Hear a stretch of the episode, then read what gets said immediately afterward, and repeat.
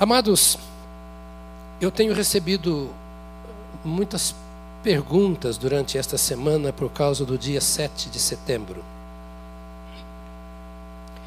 E eu decidi falar sobre um assunto nesta manhã que tem muito a ver com isto. E eu queria que você compreendesse a minha preocupação. Nossa igreja não tem nenhum envolvimento com política, política partidária. É, me permita dizer já a título de introdução, antes de ler o texto, é, e me compreendam os irmãos de outras denominações, você que está aqui veio de outra denominação, mas eu sou daqueles batistas antigos. Em algumas áreas tenho que melhorar muito, em outras tenho que ser mais zeloso. E é da postura batista não se envolver com políticas partidárias. Nós somos defensores da total separação entre igreja e Estado. A igreja tem o papel dela e o Estado tem o seu papel. Entendemos que cada membro da igreja tem o direito, se tem vocação política, ele tem o direito de se candidatar. Mas a igreja, como instituição, e o seu pastor, como líder da igreja, não deve se envolver com política. Este é um princípio que faz parte dos princípios batistas. As igrejas batistas têm oito princípios fundamentais. Isso desde o início. E entre esses oito princípios fundamentais está este, de que nós entendemos que igreja e Estado são instituições totalmente separadas. O cidadão tem o seu compromisso, o seu dever de cidadão. A igreja, como instituição, não se envolve. Se o membro da igreja é candidato, nós oramos por ele. Mas vocês nunca me viram indicar um candidato. Ah, ele é membro da igreja e nós temos membro da igreja, vereador, por exemplo. Mas nós nunca fazemos propaganda, nunca nos envolvemos e também nunca combatemos. Nós promovemos o poder do evangelho e combatemos tudo aquilo que é contra o evangelho. Tá certo, queridos? Então, a pergunta que me fazem é: Pastor, eu posso participar da celebração lá no dia 7 de setembro? Pode. A lei permite. Você não pode fazer aquilo que não é legal. Mas não é ilegal. Agora, você deve saber se você vai, como você deve se postar, se comportar. Você é sal da terra e luz do mundo lá numa manifestação. Você não vai falar os palavrões que falam, você. Não vou dar detalhes. Você é um crente sal da terra e luz do mundo. Não estou dizendo para você ir, não estou dizendo que eu apoie, não estou dizendo que eu sou contra. Eu estou dizendo a você que você não deve se sentir acusado, condenado, se você se envolver em política, se você tem sua visão política. Nós aqui não temos partido político, nós temos Bíblia e a palavra de Deus. E a Bíblia, como espada do Espírito, ela corta de todos os lados. Ela bate em todos os partidos, porque ela bate em mim, ela bate em você. Certo? Então a igreja, diz a Bíblia, é a coluna e baluarte da verdade. A igreja é coluna e baluarte da verdade. Somos a bandeira, coluna e bandeira da verdade. O nosso compromisso é com a verdade. O resto eu vou mostrar aqui como é que nós devemos fazer nesta manhã. Amém, queridos? Então, ao me ouvirem, não pensem que eu estou aqui passando visão política partidária alguma. E se eu deixar transparecer, me fale, porque jamais eu quero que transpareça isso. O que a Bíblia diz, porque eu vou pensar com você em Romanos hoje, Romanos capítulo 13, versos 1 a 8, considerando algumas coisas para o nosso bem, para o nosso conforto, bem-estar e conforto moral, social e espiritual. Acho que eu devo isso a vocês, como igreja, como corpo de Cristo. E quero dizer a você que entrou aqui hoje, ou que me acompanha, cujo coração está triste, pesado, vazio, com fome, com sede de Deus, que no contexto da palavra e no final teremos um tempo para orar juntos. Já oramos por você, mas nós entendemos que Deus faz parte de tudo isso e tudo isso é para Deus. E Deus quer completar a obra em seu coração, na sua vida, como indivíduo, como imagem e semelhança de Deus. Então, o meu assunto com você hoje é o papel da igreja na sua relação com o Estado. E eu acho que precisamos parar para pensar nisso. O papel da igreja na sua relação com o Estado. Vamos ler os oito primeiros versos do capítulo 13 de Romanos. Que todos estejam sujeitos às autoridades superiores. Desculpe, um detalhe. Eu estou lendo na Bíblia dos Crentes aqui, da Batista do Povo. Tá? Nessa nova versão nossa aqui, tá bom? Que todos sejam, estejam sujeitos às autoridades superiores porque não há autoridade que não proceda de Deus, e as autoridades que existem foram por ele instituídas. Assim, aquele que se opõe à autoridade resiste à ordenação de Deus, e os que resistem trarão sobre si mesmos condenação. Porque os magistrados não são para temor, quando se faz o bem, e sim quando se faz o mal. Você quer viver sem medo da autoridade? Faça o bem e você terá louvor dela, pois a autoridade é ministro de Deus para o seu bem. Mas se você fizer o mal, então tenha medo, porque não é sem motivo que a autoridade traz a espada pois é ministro de Deus, vingador para castigar quem pratica o mal. Portanto, é necessário. Pode dizer comigo isso? Portanto, é necessário que vocês se sujeitem à autoridade, não somente por causa do temor da punição, mas também por dever de consciência. É por isso também que vocês pagam impostos, porque as autoridades são ministros de Deus, atendendo constantemente, ou de tempo integral, a este serviço. Paguem a todos o que lhes é devido. A quem tributo, tributo. A quem imposto, imposto. A quem respeito, respeito. A quem honra, honra não fiquem devendo nada a ninguém, exceto o amor de uns para com os outros, pois quem ama o próximo cumpre a lei.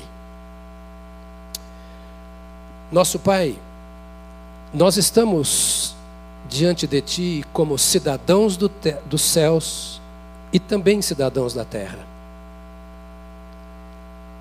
E nós temos orado pela saúde e pela paz da nossa nação, pela prosperidade da nossa nação. Senhor, tu disseste que nós somos o sal da terra e a luz do mundo. Nós queremos receber de ti o suficiente nesta manhã para sermos ainda mais usados por ti, como sal e como luz nesta terra onde tu nos colocaste. Dá-nos a tua mente nesta manhã. Lutamos, ó Deus bendito, com tantas dúvidas e muitas vezes com tantos erros. Às vezes trazemos tanto peso em nosso coração desnecessariamente. Então te pedimos que tu nos conduzas hoje, para que sejamos crentes melhores, cidadãos melhores, representantes fiéis do teu reino aqui nesta terra mundo corrompido e perverso, em nome de Jesus. Amém. Amém. Já que nós temos aqui pessoas mais ou menos perto, né? Somos familiares. Então você pode dizer para ele agora, muitos não gostam, não, mas eu vou voltar a fazer, fazer você fazer coisas que você não gosta. Então você pode dizer para ele: nós queremos ser cidadãos melhores. Eu quero firmar quatro coisas a princípio para você, para você ter tranquilidade na hora do voto e na hora das suas decisões, das suas conversas. Primeiro, o Estado é uma instituição divina. O Estado é uma instituição divina. O Deus das nações nos deixou responsáveis por cuidar destas coisas e vou comentar com você sobre isso. A Bíblia diz que o mundo jaz no maligno. Mas o Estado não é do maligno. o mundo não é do maligno. O mundo está morto, jaz no maligno. Está sem a vida que deveria ter. E o Estado faz parte deste mundo. A segunda coisa que eu quero afirmar para você é que o Estado tem direito, diga comigo, direito. Direito à obediência dos seus cidadãos. O Estado tem direito à obediência, o Estado tem direito ao respeito dos seus cidadãos. Isso precisa ficar bem claro em nosso coração. É, é isso que a Bíblia está dizendo aqui, no sentido de sermos cooperadores.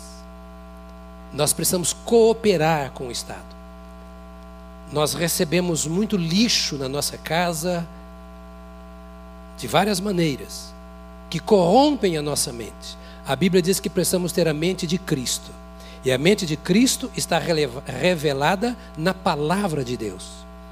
Então, quando nós recebemos a Jesus, nós precisamos fazer perguntas como: o mundo está dizendo isso, mas o que a Bíblia diz sobre isso?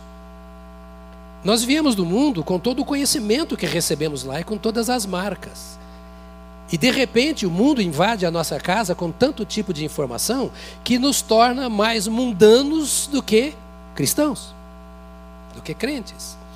Então, essa segunda coisa, que o Estado tem esse direito de contar com o nosso respeito, com a nossa honra, com a nossa obediência, com a nossa submissão. A terceira coisa sobre a qual vou comentar aqui é que o Estado tem direito exatamente a isso, ao respeito e à obediência. O Estado tem as suas leis. E nós devemos, então, a Bíblia aqui, obedecer às autoridades. A quarta coisa que eu quero comentar com você é que a igreja e o Estado têm papéis diferentes.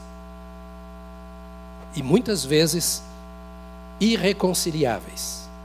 E aqui é que a coisa fica um pouco complicada. Então reconhecemos a existência do Estado, reconhecemos a autoridade do Estado, reconhecemos o nosso dever para com o Estado e precisamos entender que os dois andam muitas vezes em polos diferentes, porque têm interesses diferentes, obrigações diferentes, deveres diferentes e essas diferenças às vezes fazem com que a nossa relação com o Estado seja irreconciliável. E como nós podemos pensar, eu vou obedecer o Estado, mas a minha relação com ele vai ser irreconciliável? Veremos isso aqui sobre o que a palavra de Deus nos diz. Primeiro, a palavra de Deus ordena que nós nos submetamos às nossas autoridades, ao Estado. Então não é o partido político da minha preferência, não é a teoria política da minha preferência que tem primazia. O que tem primazia é a ordem de Deus. Eu não vou me rebelar contra uma ordem instituída, porque a Bíblia diz que nós devemos ser submissos ao Estado. O Estado não é criado por Deus. O Estado é criado pelos homens. O que Deus deu foi uma ordem para que nós saibamos como viver na face da terra. Gênesis capítulo 1, verso 27, já no início, logo criando o homem, o Senhor dá um mandato, uma ordem. Ele diz: Olha, assim Deus criou o ser humano à sua imagem, a imagem de Deus o criou, homem e mulher os criou. É bom detalhar sempre isso: homem e mulher os criou. E Deus os abençoou e lhes disse: Sejam fecundos, multipliquem-se, encham a terra e sujeitem-na. Ou seja, estou colocando a terra sob a autoridade de vocês. E a terra não é a terra só o plantio, a terra que recebe o fruto. É a terra, planeta. Vocês vão sujeitar, governar o planeta, é responsabilidade de vocês. Estou colocando aqui nas mãos de vocês. No capítulo 9, do verso 7 de Gênesis, eles povoem a terra e multipliquem-se sobre ela. Ou seja, vocês vão ser muitos. E quando tem muitos, quando tem mais de, de uma pessoa, é preciso que haja organização, acordo, compromisso mútuo. E se há muitas pessoas, se é para povoar a terra, para encher a terra, e vocês vão sujeitar a terra, vocês vão governar a terra. Estou capacitando vocês para isso. Eu quero que você entenda, eu coloquei a terra em suas mãos. O Salmo 8, versos 3 a 6, o salmista está maravilhado com a criação de Deus. Ele falou: Olha, eu olho para o céu e eu vejo o céu, eu vejo a lua, eu vejo o sol, eu vejo as estrelas, e eu fico pensando: quem é o homem para que o Senhor se lembre dele? Está aí no Salmo 8. Quem é o ser humano para que o Senhor visite? Que coisa linda é o céu! E ele não conhecia o céu como nós conhecemos hoje. A ciência nos fez saber mais do que ele sabia. Ele diz assim: o filho do homem não merece. No entanto, o Senhor coroou, está aí no capítulo 8 do Salmo, o Senhor o coroou de honra, o Senhor o coroou de glória. E diz ele no último verso: Deste-lhe domínio sobre as obras da tua mão, e sob os seus pés tudo lhe puseste. Ou seja, o homem é essa coisa tão preciosa. Tu criaste esse mundo que me impressiona. E muitas vezes nós achamos que o ser humano não vale nada, mas não é o que o Espírito Santo está dizendo aqui. E ele nem estava falando aqui do homem salvo, ele está falando da criação. Ele diz assim: o Senhor pega toda esta preciosidade que só o Senhor podia fazer, e o Senhor põe isso nas mãos do homem, olha o verso 6: domínio, deste-lhe domínio sobre as obras da tua mão, e sob os seus pés tudo lhe puseste. Ou seja, cabe ao homem, cabe ao ser humano governar. Deus criou tudo e pôs na nossa mão. E o último verso que eu quero ler aqui, nesse item, é o Salmo 115, verso 16, diz assim: Os céus são os céus do Senhor, mas a terra ele deu aos filhos dos homens. Olha que lindo. Eu podia não ter lido nenhum outro texto anterior, só esse. Os céus pertencem a Deus. O homem não toca no céu. O homem não governa o céu. O homem não manda no céu. O homem não dirige o céu. Os céus são os céus do Senhor. E a palavra Senhor aqui não é qualquer Senhor. No hebraico é Elohim, porque há muita gente que tem o santo não sei o que como Senhor, o Deus não sei o que como Senhor, a natureza como Senhor. A palavra Senhor aqui é Elohim, é o nome de uma pessoa. É o nome santo de Deus, que os hebreus trocavam a pena da caneta para escrever. Quase não falavam, tinham dificuldade de pronunciar Elohim, por temor ao Senhor. E aqui o salmista diz então: os céus são os céus do grande Deus, do grande Criador, do Senhor dos Senhores, do Rei dos céus e da terra. Só Ele toca o céu, só Ele manda no céu, só Ele dá palpite no céu, só Ele governa no céu. Os céus são do Senhor. E um parente, só para você se alegrar mais e dar mais aleluia, você vai morar no céu, que é do Senhor. Isso sim, é dele, mas ele separou para nós não é? Ele pode fazer isso, porque a casa é dele, ele põe na casa dele quem ele quer.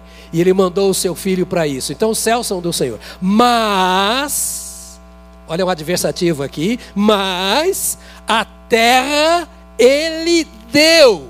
Ele criou os céus, ele criou a terra e chamou o homem e disse: Está na sua mão. A terra deu a ele aos filhos dos homens.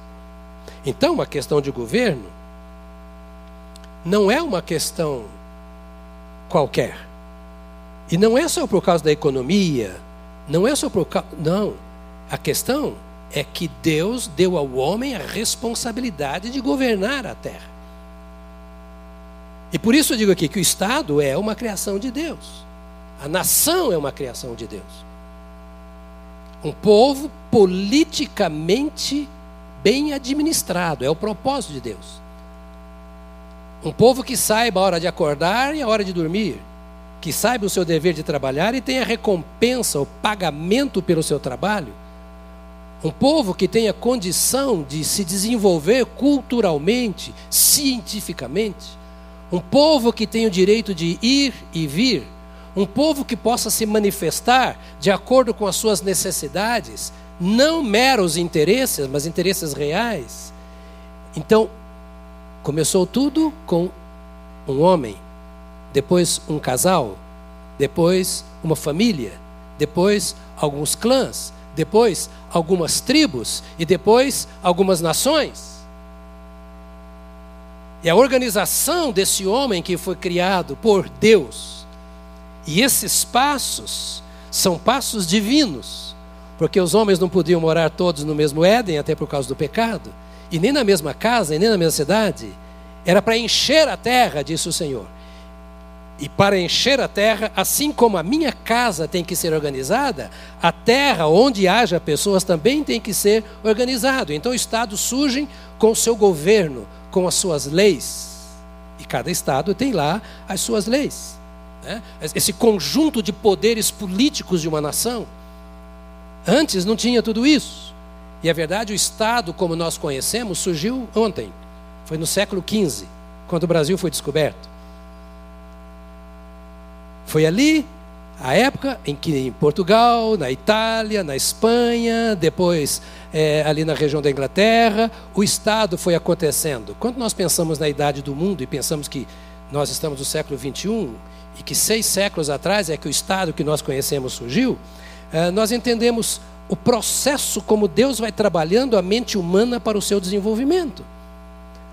400 anos antes de Cristo, um sujeito cujo nome vocês nunca ouviram falar, um tal de Platão. Já ouviram falar do Platão? Filósofo Platão? 400 anos de Cristo, ele dizia assim: Olha, a melhor forma de governar a humanidade é pelo Estado, o chamado antes status. É o Estado para governar, para não haver anarquia. Mas, na opinião de Platão, quem deveria governar o Estado eram as elites. As elites devem governar, por quê? Porque os demais não sabem como pensar nessas coisas. Era a filosofia de Platão. Então, quem é a elite? De cada geração, na opinião dele, a elite devia governar o Estado. O Estado ainda não existia quando Platão falou isso. Existiam as cidades autônomas.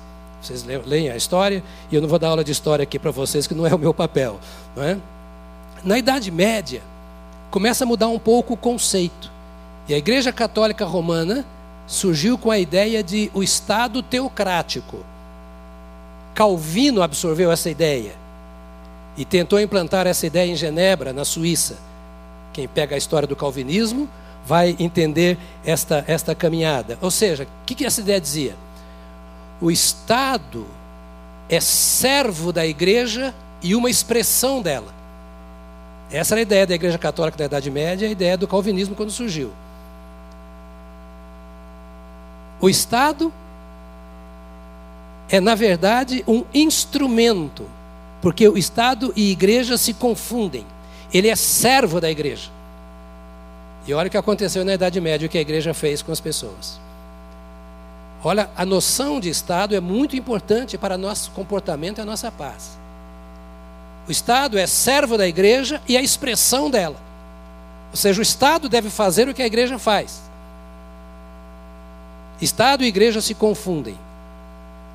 E depois dele, vem outro camarada que vocês já ouviram falar muito, e eu teria uma dezena deles, né? mas não dá para falar, um tal de Karl Marx.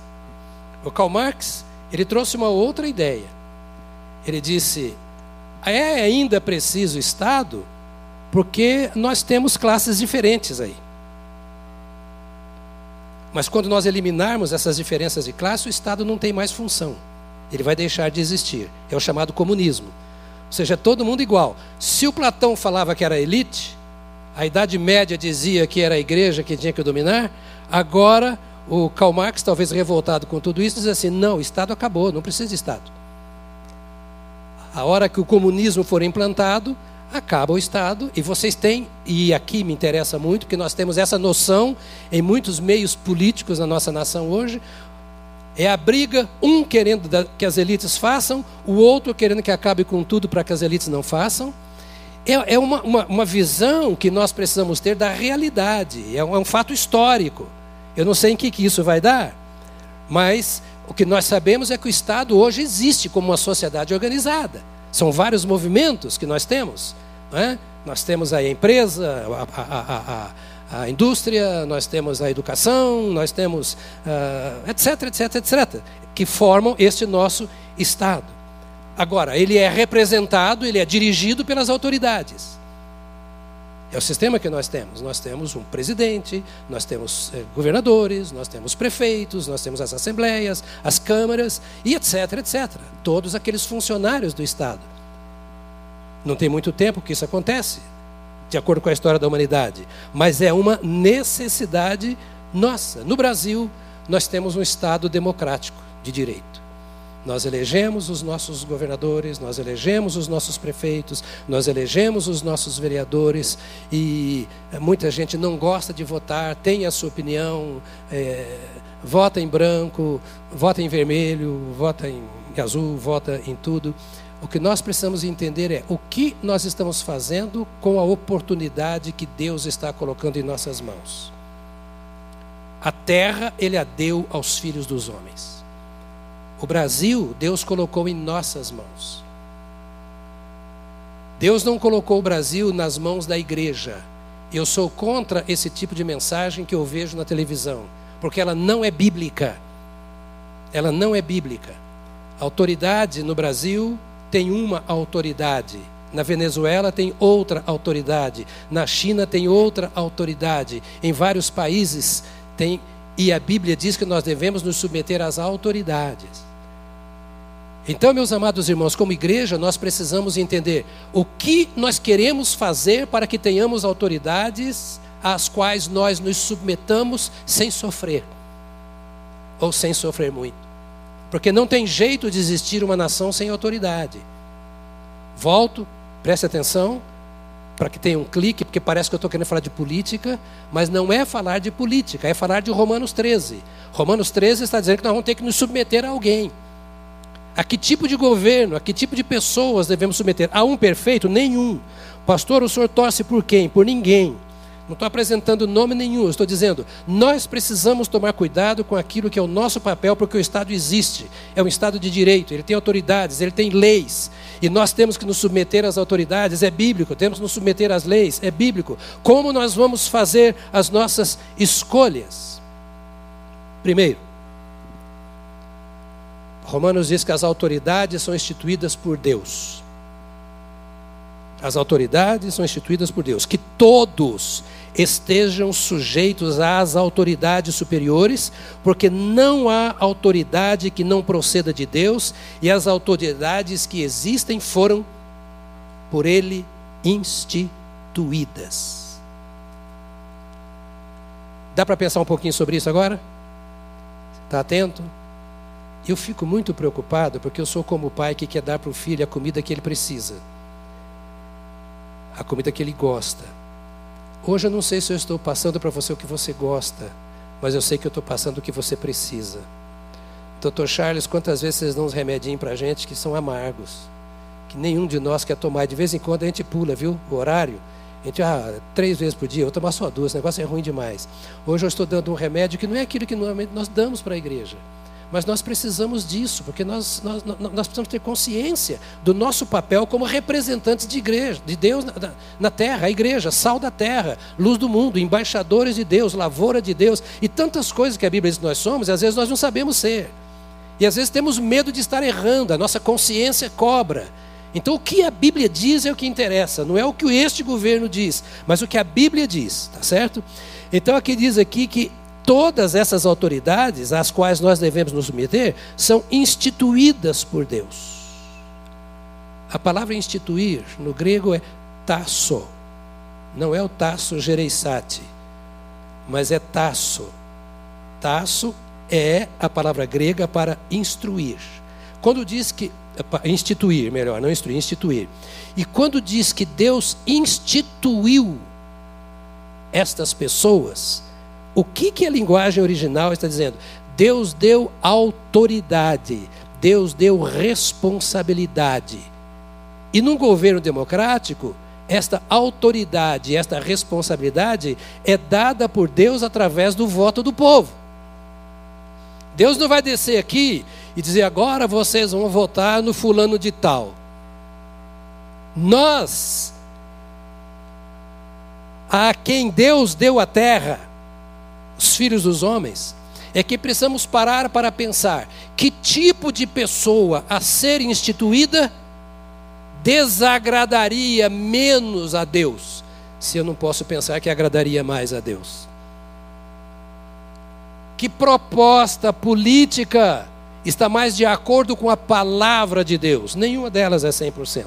A minha vida também não é 100% de acordo com a palavra de Deus. Eu não posso exigir que outros, sobretudo que não conhecem a Deus, estejam 100% adequados à palavra de Deus. Mas de qualquer maneira, aquele que for colocado lá é instituído por Deus. E sempre Deus institui, na, em questões de governo, de acordo com a vontade do povo. É assim que vive dentro do sistema que nós temos chamado Estado. Instituir é permitir que as pessoas realizem as coisas de acordo com a autoridade que lhes foi dada. Qual é a autoridade de um prefeito? Qual é o papel de um presidente, de um vereador?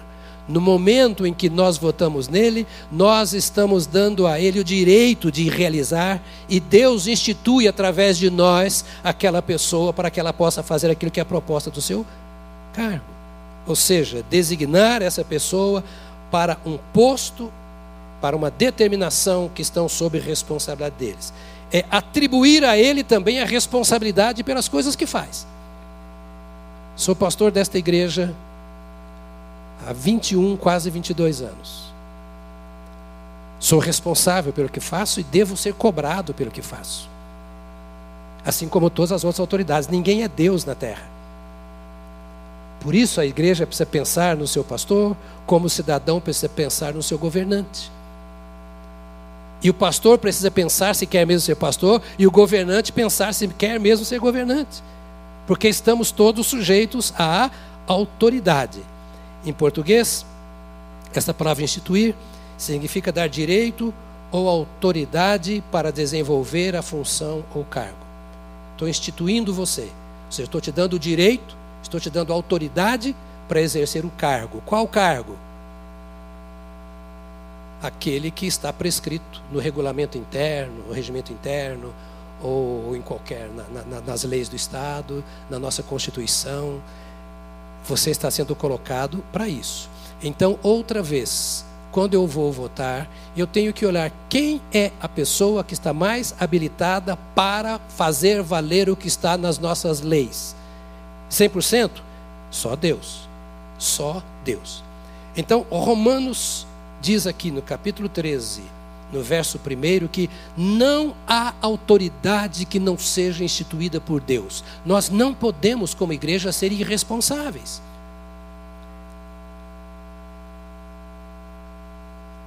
Nas opções que nós temos, qual é a pessoa que está mais próxima do que Deus espera que seja uma nação.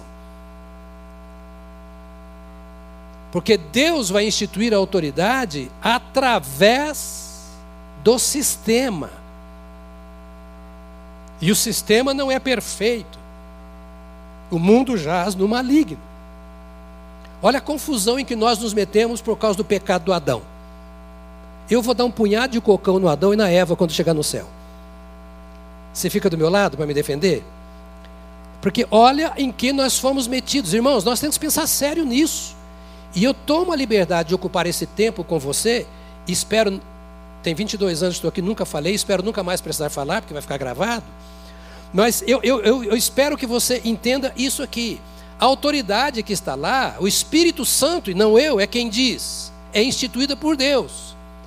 Deus institui reis através do sistema. Deus institui presidentes através do sistema democrático. E nós temos muitas vezes por trás de nós um punhado de coisas e gente que nos chama atenção para escolhermos pessoas que não só não tem nada com Deus, como tem muito contra Deus o evangelho. A minha posição política, o meu voto, as minhas escolhas têm a ver com o que está na Bíblia. Então, quando eu vou votar, eu fico pensando, mas não tem ninguém, ninguém lá é anjo. Ninguém lá está assumindo uma igreja para pastorear, está assumindo um mundo político, num mundo corrompido e perverso. Tenho que entender que a pessoa está entrando nesse sistema. Então, crente vota em crente. É, o ideal seria, mas é ideal. Qual é a pessoa em quem você está votando, em quem é que você está escolhendo? É preciso pensar. Eu estou jogando um punhado de dúvida, eu sei que está passando na sua cabeça, que passa na minha também. Mas nós temos um sistema e temos que participar. E aqui o texto bíblico está dizendo: não há autoridade que não seja instituída por Deus. O marido é autoridade em casa. Pode a irmã não gostar, mas ele é. É autoridade. Ele pode não exercer, cobra dele, porque ele é autoridade em casa. Porque a Bíblia diz. E a igreja e o Estado nem sempre andam juntos. A igreja e a cultura nem sempre andam juntas. E quando a igreja não sabe o que fazer, ela corre para a Bíblia. E aí a Bíblia é a palavra de Deus e ela não muda.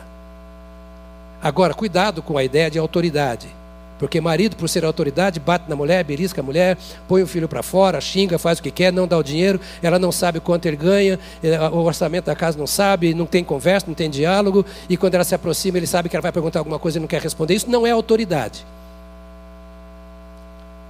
Não há autoridade isolada, a autoridade é compartilhada. Quando cheguei nessa igreja, eu cheguei como único pastor. Por três anos eu fui o único pastor. Pastor Nézio aposentado, sentado ali. Pastor Paulo Falsarella, Marília estavam aqui do lado. Havia outros pastores sentados. Por três anos eu pastorei sozinho. Até eu colocar do jeito que eu achava que devia ser a igreja. Então chamar para não dar dor de cabeça para ninguém. Agora a dor de cabeça toda assumiu maior. Agora vem comigo e ajuda toda a autoridade é compartilhada. E sobre mim está a autoridade da assembleia, da igreja. Em casa, a do marido. E na vida da igreja, Cristo é o cabeça, ele é a autoridade. Paulo era apóstolo de Cristo. Paulo converteu-se no ano 35, mais ou menos, da nossa era.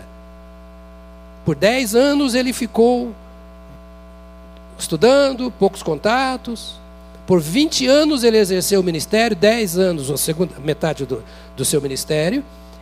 Ele fez três viagens missionárias, plantou igreja em tantos lugares, e depois, no final do seu terceiro ano missionário, ele escreve essa carta para Roma. O que era Roma? A capital do Império Romano, onde estava o César e as autoridades maiores. Está me acompanhando ainda? Estou falando ainda de Estado. E ele escreve essa carta para Roma dizendo: Olha, eu já fiz tudo o que eu tinha que fazer, acho que eu vou até morrer. Mas antes de tudo, eu quero conhecer Roma e depois de Roma a Espanha, porque eu quero levar o evangelho aí. É o que está no primeiro capítulo de Romanos. E quando ele escreve para a igreja de Roma e fala sobre esse capítulo aqui, 13, ele está falando para uma igreja politizada, na capital do império mundial, Império Romano. Então não é sem propósito que ele escreve dizendo isso que aqui está. Então não há autoridade que não seja. O César está matando. Quando ele escreveu, o tempo havia um pouco de paz. Nesse tempo havia ainda um pouquinho de paz nesses anos em que ele escreveu essa carta. O César, tá, o César foi instituído por Deus. Como? Se está errado, houve um erro quando esse cara foi colocado lá e por ele ser mantido. Mas ele está numa posição de governo. Toda autoridade é ministro de Deus para o seu bem. Mas se você fizer o mal, então tenha medo, porque não é sem motivo que a autoridade traz a espada, pois é ministro de Deus, vingador para castigar quem pratica o mal. Rapidinho, dizendo assim: não é porque você é crente que você vai fazer a coisa errada e achar que Deus vai te livrar.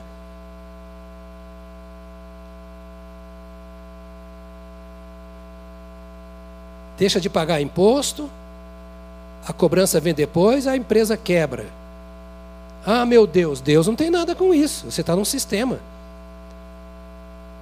Esse é o sistema, é por isso que Deus vai nos tirar daqui. Porque é um sistema corrupto e você está aqui, você não tem que ser corrupto, mas você tem que atender ao sistema. Quero dizer para você uma coisa: essa igreja tem muitos funcionários e muitas responsabilidades de aluguel, de outros temas. Nós não devemos nada a ninguém, nem imposto. Há impostos que são questionados. A igreja deve. Eu não questiono. Se questionar é na justiça. Nós tivemos um fiscal que entrou aqui uma vez e nos multou. Sabem quanto? 200 mil reais. Porque nós temos obreiros no quadro de obreiro que não fizeram seminário e que não tem carteira de pastor. E esse fiscal entendeu que se não fez seminário, se não tem uma formação acadêmica, que ele não pode ser pastor. Significa que o Estado entrou na igreja e nos multou em 200 mil reais. Sabe o que fizemos?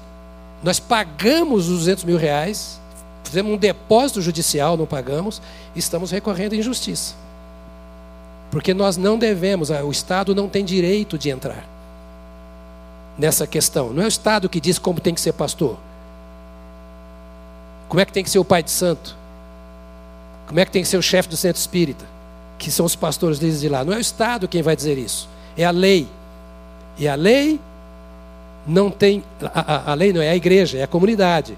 Igreja é separada do Estado. Então, nós temos como crédito na mão do governo 200 mil reais já há uns quatro anos para receber. Mas nós depositamos o dinheiro. Ninguém vai nos cobrar. Ninguém. Nós queremos ser justos diante de Deus e diante dos homens. Pagamos chorando. Perdi o sono. Quando perguntaram o que vai fazer, eu falei: deposita o dinheiro. Por quê? Porque ninguém vai falar contra a Igreja Batista do Povo. Nenhuma pessoa com relação a esse nosso compromisso de autoridade e submissão. Por quê? Porque a Bíblia diz, e o Estado tem leis, então, se a Bíblia diz, fazemos o que a Bíblia diz, e se as leis do Estado contradizem ao direito da igreja, nós vamos questionar lá onde deve ser questionado. Então, cumpra o seu dever. Todos os crentes têm que se submeter às autoridades. Romanos 13, 1.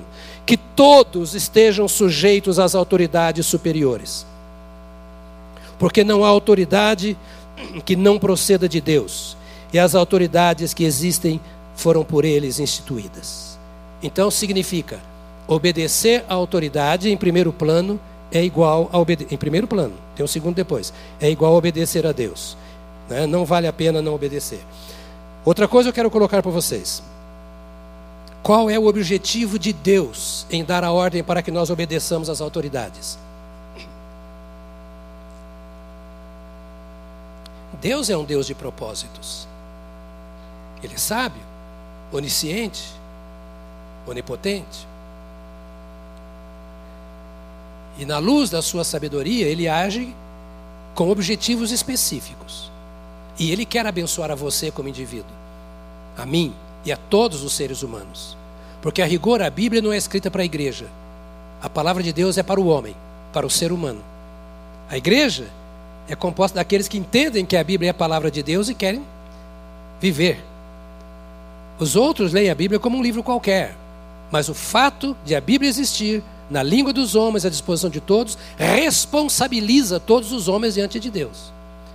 Então, por que, que Deus quer que nós uh, obedeçamos às autoridades? Em primeiro lugar, para que não tenhamos medo, diz o texto, das autoridades. Para que não tenhamos medo das autoridades. Romanos 13, verso 3 e 4. Porque os magistrados não são para temor quando se faz o bem, e sim quando se faz o mal. Ou seja, você não precisa temer os magistrados quando você está fazendo bem.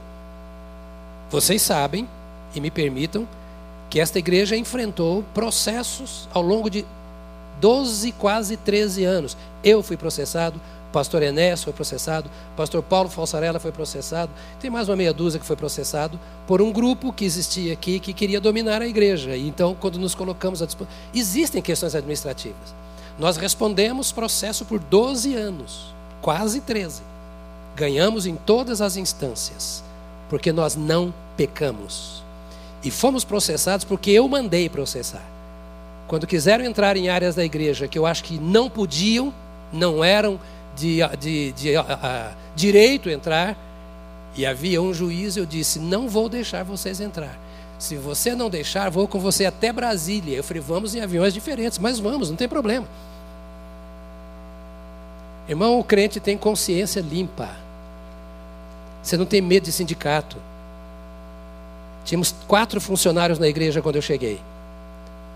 Um deles um dia me procurou e disse: é, eu vou pedir a conta, eu quero sair daqui, porque eu não concordo com isso, com aquilo. Eu falei, não, vamos ficar, não, acho que você está era vigilante, e etc. E, não, e foi no sindicato. Foi ao sindicato e disse: Eu quero papapá. E o diretor do sindicato falou assim: Olha, estou dizendo para você porque você é membro da igreja, tem que saber disso. Falou: Você vem aqui para. Eu falei: Vou não, filho. Não vou não. Manda o rapaz lá. Tudo o que ele te pedir, nós vamos pagar. Tudo. Porque há prejuízo que é honra. Você paga muitas vezes pelo seu direito, por causa do seu direito e para a sua honra. Às vezes a questão, foi a única vez que alguém, e não tinha direito nenhum para ir, foi lá, pagamos o quê? Pagamos o que ele pediu. Nunca mais tivemos um problema. Todos os funcionários. Às vezes na empresa você precisa perder para ganhar. Porque a nossa luta não é contra o império das trevas. Precisamos andar direito para que Deus interfira nas nossas ações. Então nós não podemos ter medo das autoridades. Olha o fiscal, nossa, se o fiscal chegar na empresa, eu estou frito, vai me quebrar. Pastor, se eu não fizer, olha, se eu fizer tudo direitinho, eu não vivo. I'm sorry. Procura fazer direitinho. Não dá para fazer direito, não faça. Muda de profissão. Você é de Deus. Pastor, isso é impossível. É o que a Bíblia diz. A Bíblia está dizendo o seguinte: você deve obedecer. Se você não obedecer, vai pagar. Então eu desobedeço a Bíblia, eu vou responder. Porque está aqui na Bíblia. E não vou agora pedir oração em jejum, porque o fiscal chegou e eu estava enrolado. Não tem oração em jejum para isso, para desobediência. A bênção está na obediência. Pastor, então não dá para viver no mundo. Então pede para o seu arrebatamento logo. Fica mais santo, ganhe gente para Jesus, evangelize o mundo para Jesus vir e nos levar logo. Porque nós iremos para um lugar onde não tem multa. Segunda. Deus nos ordena a obediência. Para, por que, que Deus ordena que obedeçamos? Para que recebamos louvor das autoridades. Verso 3: Faça o bem e você terá louvor dela, pois a autoridade é ministro de Deus para o seu bem. Amados, me permita, mas é para o seu bem e para a sua alegria. Eu fico, tão, eu fico incomodado dessas falas, mas eu, eu preciso delas. Você já percebeu quantas medalhas nós recebemos? Temos duas medalhas da polícia, temos medalha da aeronáutica, temos duas medalhas do exército, temos medalha da Marinha. Temos diploma de cidadão, como é que chama?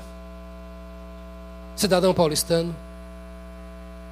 Nós nunca fomos atrás de ninguém e nem estamos fazendo nada para agradar a político algum, a autoridade alguma. Nós só estamos fazendo o nosso papel de igreja do jeito que tem que ser feito. Não temos promessas falsas para você, não estamos interpretando a Bíblia dizendo coisa que a Bíblia não diz, não estamos querendo atrair você com algumas coisas que tentam atrair, mas que não está nas Escrituras, embora torçam as Escrituras e façam parecer. Nós só queremos ser sal da terra e luz do mundo. A Bíblia diz: para que os homens vejam as vossas boas obras e glorifiquem ao vosso Pai que está nos céus. Ao fazer a boa obra, eu vou esconder ninguém. A Bíblia diz: para que os homens vejam. E não estou fazendo para ver. Mas é bom que eles vejam. Nossos pastores, Ivener, Paulo e Ronda, foram a Brasília essa semana e visitaram alguns ministérios. Não pedir nada. Dar testemunho do Evangelho. Não vamos lá para falar de política, defender Bolsonaro, atacar Bolsonaro. Não é o nosso papel. Mas é bom que os homens vejam as obras que nós estamos fazendo para a glória de Deus. E quando você chegar lá, você fala, eu sou da Igreja Batista do Povo. Vai lá no gabinete do prefeito em São Paulo, vai falar, essa igreja é séria. E não é porque não tenha pecadores, não é porque não temos nossas lutas, é porque nós não devemos nada a ninguém. Então nós recebemos, Isabel, aqui, louvor das autoridades. Eu nunca falei tanto para polícias e, e, militares como tenho falado agora na, na pandemia. Porque o zoom, zoom, zoom, zoom, zoom, esse zoom, zoom é uma beleza. Fala para todo mundo. E fala em nome Batista do Povo. E a Batista do Povo fala em nome de Jesus. Para que os homens vejam e para que as autoridades louvem. A imprensa ataca, os opositores do Evangelho atacam, mas que saibam que nós queremos fazer o bem, somos obedientes. A terceira coisa, Deus quer que nós obedeçamos às autoridades para que tenhamos a consciência limpa. Para que tenhamos a consciência limpa. Romanos 13, 5. Portanto, é necessário que vocês se sujeitem à autoridade, não somente por causa do temor da punição, por causa da multa, mas também por dever de consciência.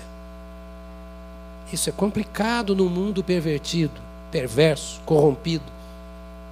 Mas você tem uma consciência e não dá para você dormir sem ela.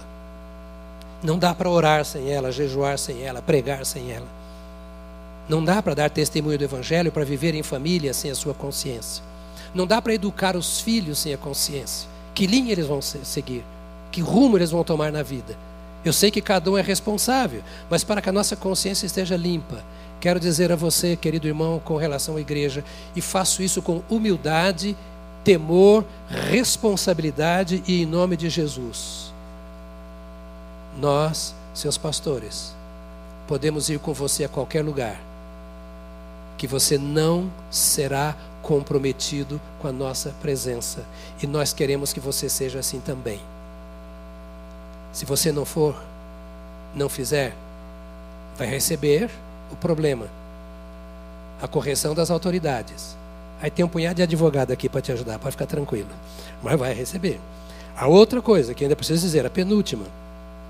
Deus quer que nós sejamos assim para o bem da nossa sociedade. Não estamos sozinhos, vivemos em sociedade, pertencemos a uma comunidade. 13 de Romanos, versos 3 e 4. Porque os magistrados não são para temor, não são para temor. Não são para temor. A polícia não tem autoridade para impor medo sobre você. Só tenha medo se você estiver errado, no lugar errado, fazendo a coisa errada. Nem exército, nem marinha, nem aeronáutica, nem presidente da república tem autoridade de impor medo. Desde que o meu comportamento seja comprovadamente certo. Então é exige-se que obedeça, que faça aquilo que a lei diz, não para temor, os magistrados não são para temor quando se faz o bem, e sim quando se faz o mal. E não importa se é crente ou não, fez o mal, vai preso. Você quer viver sem medo da autoridade? Olha a Bíblia, simples. Faça o bem e você terá o louvor dela. Pois a autoridade é ministro de Deus para o seu bem. Na sua cabeça e na minha está como eu posso colocar isso em prática se há tanta corrupção no meio das autoridades. Eles poderão errar contra nós, mas nós não poderemos errar contra eles. Essa é a questão. A questão não é o que eles são, ou que um ou outro é. A questão é o que nós somos, porque o compromisso de Deus é com a igreja. Em termos de moral, em termos de ética, em termos de deveres, o compromisso de Deus é com a igreja. A igreja é o sal, repito, a igreja é a luz do mundo. Mas se você fizer o mal, então tenha medo. Porque não é sem motivo que a autoridade traz a espada. Se trouxer sem motivo, você tem como recorrer. Não é sem motivo, pois é ministro de Deus, vingador para castigar quem pratica o mal. Romanos 13, 5 diz: É necessário que vocês se sujeitem à autoridade, não somente por causa do temor de punição, mas também por dever de consciência. É necessário. 5. Para que o Senhor, a quem servimos, seja engrandecido. É que Ele manda nos submeter à autoridade. Ele manda submeter. Eu me submeto. E me perguntam, por que que nesse mundo corrompido, por que, que nesse mundo perverso, por que você está tomando prejuízo e ainda você se submete? O texto diz assim: é porque Deus mandou me submeter, mandou baixar a cabeça. Então eu vou baixar a cabeça. E o prejuízo? Deus sabe, Deus vê, Ele é de milagres, Ele me cerca, é Ele que eu sirvo. E se me tirarem a vida, se me tirarem os bens, já não é problema meu, porque eu não sou o meu Deus. Eu não mando em mim. A última palavra não é minha, e sim a palavra do meu Deus. Eu ia falar sobre impostos, mas não vou falar agora. Noutra ocasião eu falo sobre impostos e quero terminar dizendo aqui: quando é que nós estamos liberados para desobedecer a autoridade? Isso bem podia ser uma aula de ética no seminário, né? Quando é que nós estamos liberados para desobedecer a autoridade? Está aqui. Atos 4, 18 a 20 conta uma história. Depois você pode ver também em Atos 5, 27 a 29, que eu não vou ler. Atos 4 e Atos 5. Atos 4, 18 a 20 e Atos 5, de 27 a 29. Quando impediram os apóstolos de fazer a obra de Deus. E mandaram que eles se calassem e não falassem mais no nome de Jesus.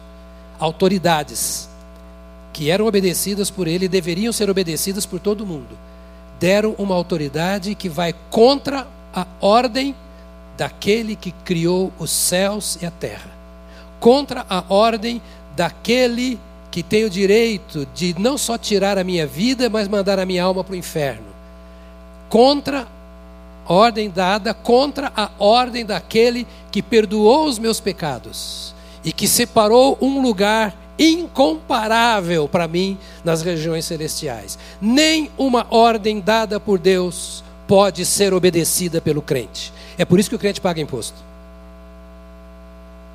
É por isso que o crente não pode ser enrolado. Pastor, eu vou para outra igreja. Bye, bye. Pedro termina dizendo assim: é mais importante obedecer a Deus do que aos homens. Eu não, nem vou discorrer sobre isso. Se nós cantamos, nosso Deus é soberano, que Ele seja soberano. Se nós o chamamos de Senhor, que Ele seja o Senhor. Se nós o chamamos de Santo, que Ele seja o Santo da nossa vida. Se nós entendemos que Ele cuida de nós, deixemos-lo cuidar.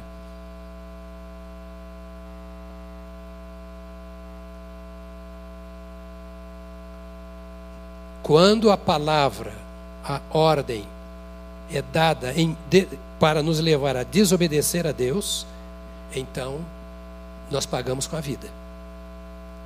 Por exemplo, vou dar oito exemplos e acabo com a nossa conversa de hoje. Moisés e Arão diante da dureza do coração de Faraó. Era mais importante obedecer a Deus do que o bem-estar e as riquezas do Faraó. Josué, diante da liderança de Israel em Siquém, Josué já velho, ele diz: Vocês têm adorado aos deuses dessa terra, Astarotes, etc. E eu quero que vocês escolham a quem vão servir. Se aos deuses que estão além do Egito, do Eufrates, ou aos deuses nossos pais. Eu e a minha casa serviremos ao Senhor. Não há opção para o crente. Não há cadeia. Não há cruz. Não há espada. Não há tiro que afaste o crente do seu compromisso de obedecer a Deus. Então, nessa hora, nós não podemos obedecer às autoridades. Está chegando o tempo em que alguns de nós seremos presos. E será um bom tempo, porque só será igreja aqueles que realmente forem igreja. Daniel e os seus colegas diante de Nabucodonosor. Nós temos uma experiência com Deus. E nós não vamos obedecer ao rei desobedecendo a Deus. Ah, vai se estabelecer um governo em que Deus não pode ser adorado. Vou preso ou sai do país, crente vai morrer. É crente? Crente não morre, passa da morte para a vida.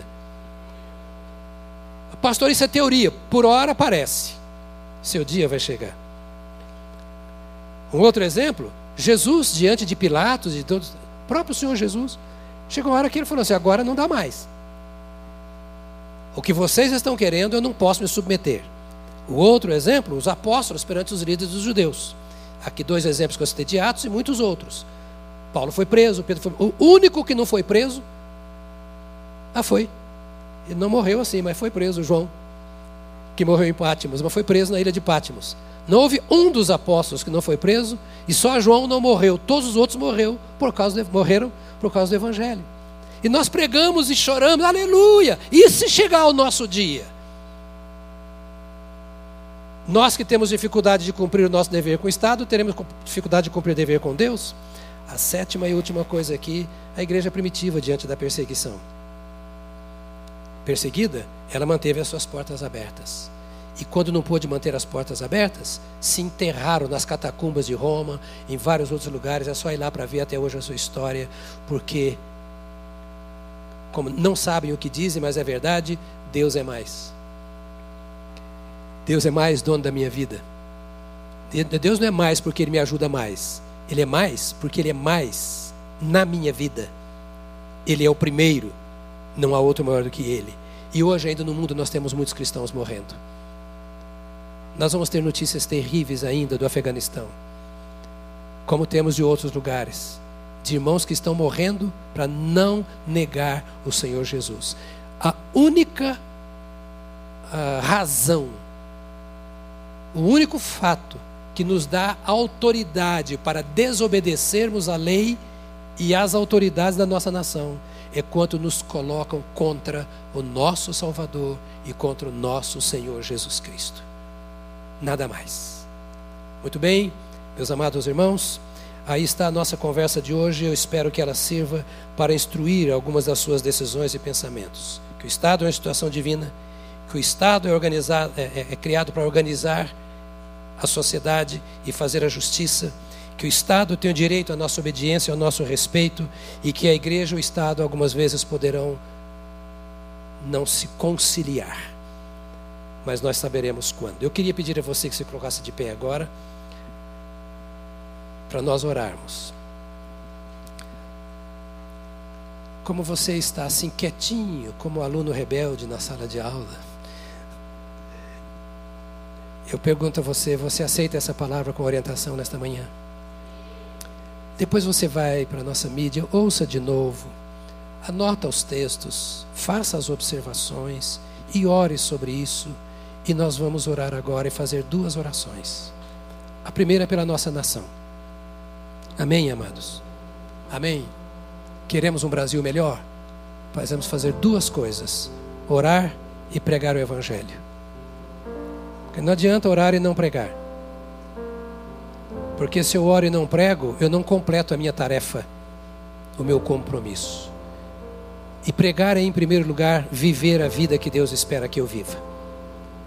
Pregar em primeiro lugar não é falar, é viver.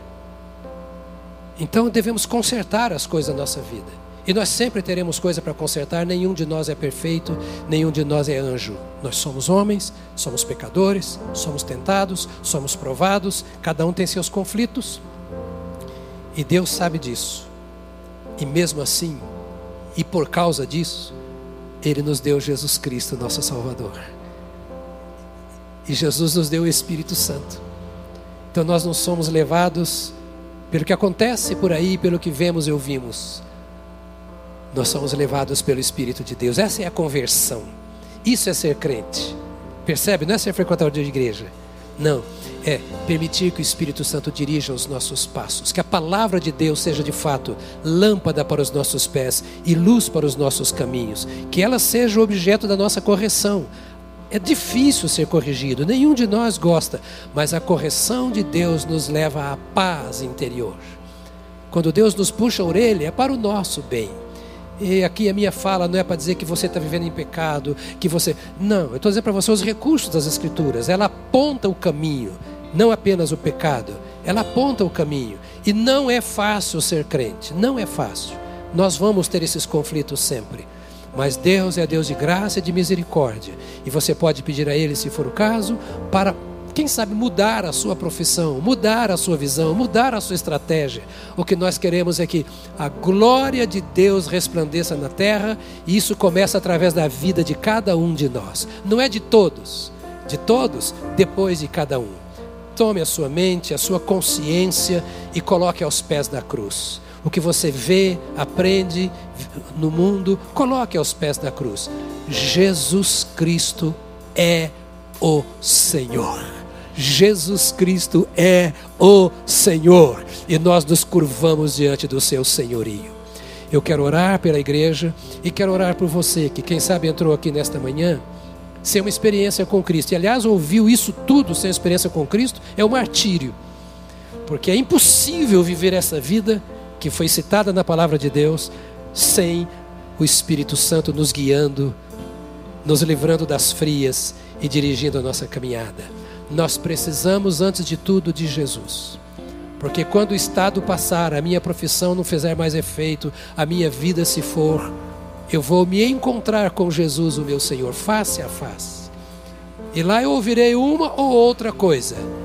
Vinde benditos de meu Pai, e possuí por herança o Estado, o reino que vos está preparado desde antes da fundação do mundo. Ou então eu vou ouvir, só tem essas duas opções. A segunda é: apartai-vos de mim, malditos, para o fogo eterno, preparado para o diabo e seus anjos. Qual é a maneira de escapar desse caminho? É entregando a vida a Jesus. Qual é a maneira de desfrutar das bênçãos desse caminho? É vivendo em Jesus.